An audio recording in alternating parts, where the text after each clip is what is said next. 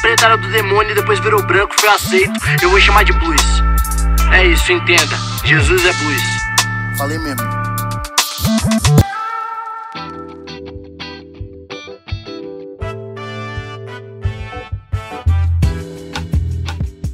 Salve, salve, salve, filhos de Javé! Como é que vocês estão?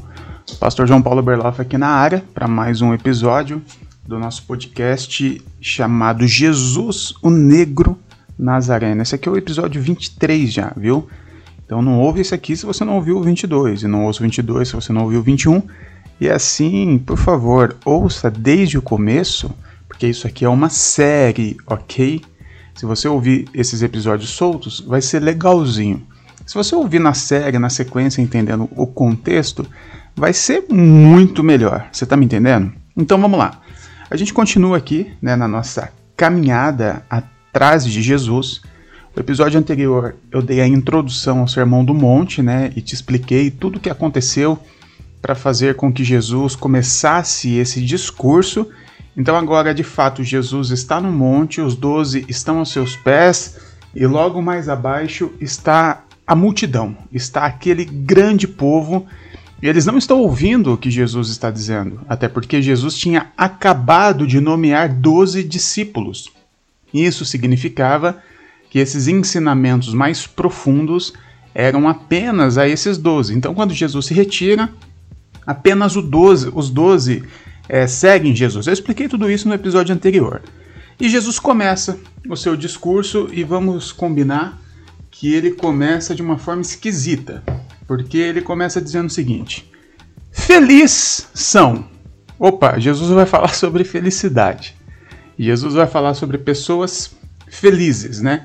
Na verdade, a palavra no grego ali é macarios, macarios, né? Que é traduzida para bem-aventuranças, né? Que significa feliz. E Jesus vai trazer essa palavra feliz. Há uma discussão na academia teológica de quantas vezes essa palavra Macarios aparece aqui nos textos originais, né? Pode parecer besteira, mas eles, eles discutem entre que ela aparece entre 7 e 10 vezes. Por quê? Aqueles que defendem que ela aparece sete vezes, eles querem trazer a ideia da perfeição da felicidade perfeita, visto que o número 7 significa perfeição na tradição judaica. Já os que defendem que ela aparece, ela aparece 10 vezes, quer fazer um paralelo com os Dez Mandamentos, Moisés também estava no monte, tem toda essa parada. Mas o, o consenso melhor e maior dentro da academia é que essa palavra aparece nove vezes. Então eu particularmente abraço a ideia de que Jesus não estava aqui fazendo nenhum paralelo, de nada. Nem sobre a perfeição, nem sobre as, os dez mandamentos. O que Jesus está fazendo aqui, na minha opinião, é olhando para baixo, olhando no rosto das pessoas que estavam um pouco mais abaixo, olhando as situações que estavam acontecendo logo abaixo, e a partir do que ele via, ele falava algo sobre. Então ele fala, por exemplo, algumas coisas que são realmente é, quase que paradoxos, né, digamos assim. Mas ele fala, ele fala o seguinte: feliz são aqueles que choram, feliz são aqueles que sofrem. Na sequência ele fala o seguinte: olha só, feliz são aqueles pobres. Alguns manuscritos trazem pobre, só pobre, outros, algumas traduções, pobres de espírito. Mas de qualquer forma, o consenso melhor aqui é sobre pobre. Depois ele fala: Felizes os que choram. E a palavra aqui do grego choro é uma ideia de choro de dor, choro de luto. Depois, felizes os humildes, que na verdade a nossa tradução do português traz humilde, mas a tradução ali melhor seria os humilhados. Então, assim, Jesus começa a trazer umas, umas ideias que são paradoxalmente contrárias à felicidade. Como assim, feliz é quem chora um choro de luto? Como assim felizes os que estão sendo humilhados? Como assim felizes os que estão sendo perseguidos? Jesus vem na contramão da, da, da, do consenso de felicidade que temos. E vale lembrar que nós estamos ali há dois mil anos atrás, nós estamos ali há 400, 450 anos depois de Aristóteles, Platão, E essa ideia filosófica da felicidade já vinha, é, já vinha com bastante força, né? E, e, todo o consenso filosófico, todos os pensadores trabalham muito a ideia de felicidade dentro de um campo do prazer, da alegria, né? Todo mundo que vai tentar falar sobre a felicidade relaciona felicidade principalmente a prazer. Felicidade é o que te dá prazer. A filia, né? Aquele amor que é considerado pelo Aristóteles a filia, ela tem essa relação com o prazer, com a alegria. Você só ama o que te faz feliz, você só ama o que te causa prazer. E aí Jesus começa a vir na contramão de tudo isso. E o mais interessante de tudo, e o mais intrigante de tudo, é que Jesus não nos responde no final das contas o que é felicidade.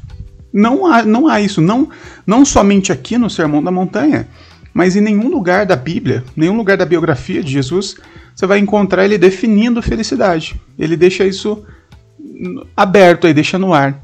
Ele não fala o que é felicidade, mas ele fala que tipo de pessoa pode ser feliz. E o tipo de pessoa que pode ser feliz são pessoas que aparentemente, dentro do nosso consenso de felicidades, não estão nada felizes. Ou seja, Jesus começa dando um nó na nossa cabeça para dizer que felicidade não tem nada a ver com a circunstância. Felicidade não tem nada a ver com alegria. Felicidade não tem nada a ver com prazer. Até porque vamos pensar, prazer é algo que pode inclusive ser, ser reproduzido em laboratório. Já, já teve estudos, né?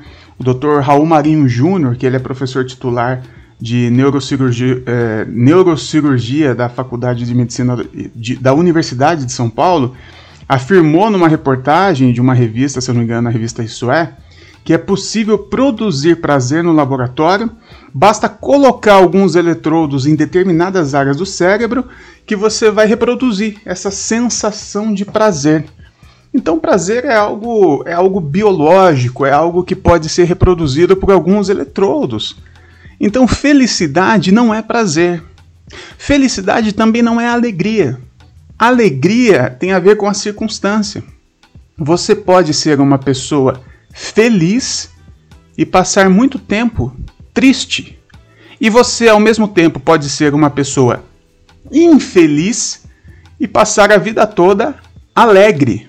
Quantas vezes você já não viu uma notícia de alguém que chegou ao extremo de cometer suicídio e alguém falando assim: caramba, mas ele estava comigo ontem, estava dando risada, estava contando piada, estava alegre, né?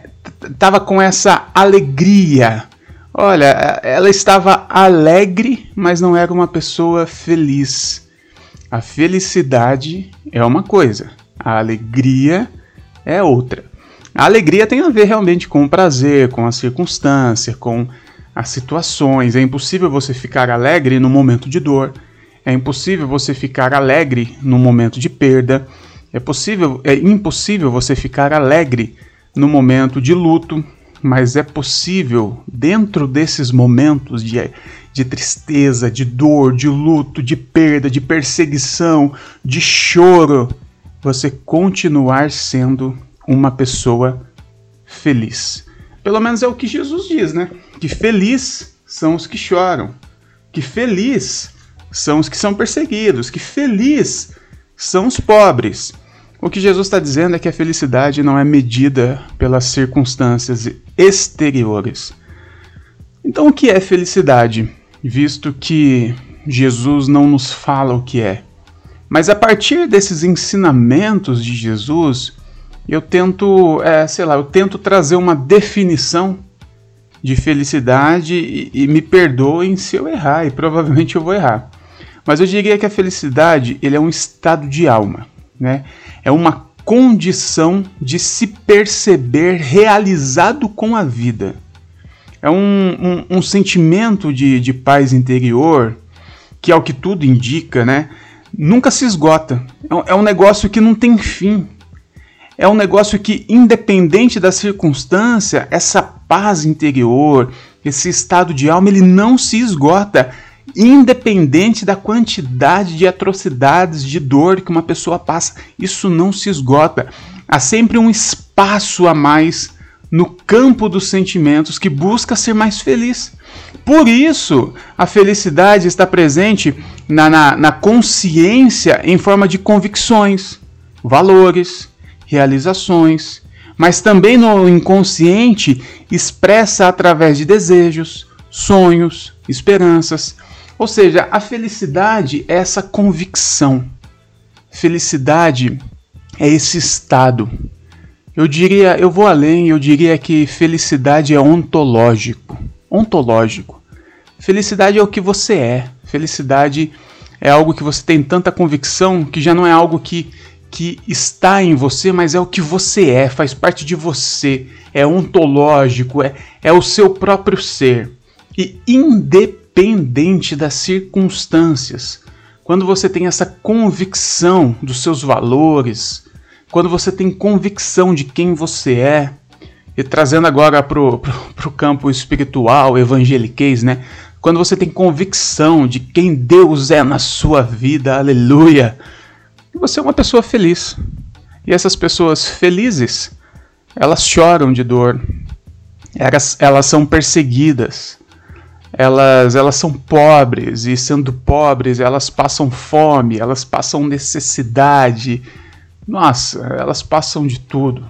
Mas independente do que elas passam, elas continuam sendo felizes. E é muito louco isso. Porque quando Jesus termina essa parte das bem-aventuranças, ele, ele fala a última bem-aventurança ali no versículo 13, 12. O versículo 13 ele emenda com aquela ideia de vocês são sal da terra e vocês são luz do mundo.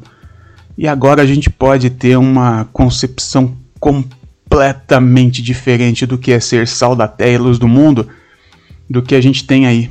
Porque Jesus fala desses, usa essas duas figuras de linguagem é, na sequência de falar sobre felicidade. Então, ser, lá, ser luz do mundo e sal da terra tem que estar tá ligado a essa bagaça aqui. Ser luz do mundo e sal da terra não tem a ver com, com usar terno, gravata e ter um comportamento moral bacaninha. É algo muito mais profundo, mas isso a gente vê, é lógico, no próximo episódio. Beleza? Eu vou ficando por aqui. Eu sou o pastor João Paulo Berlofa. Me segue lá no Instagram, prberlofa. Lá eu posto textos e muita zoeira também. Por favor, segue lá, segue a Igreja da Garagem, o Coletivo Inadequados, os Somos Inadequados, tudo lá, muita coisa boa. Deus te abençoe, é nós.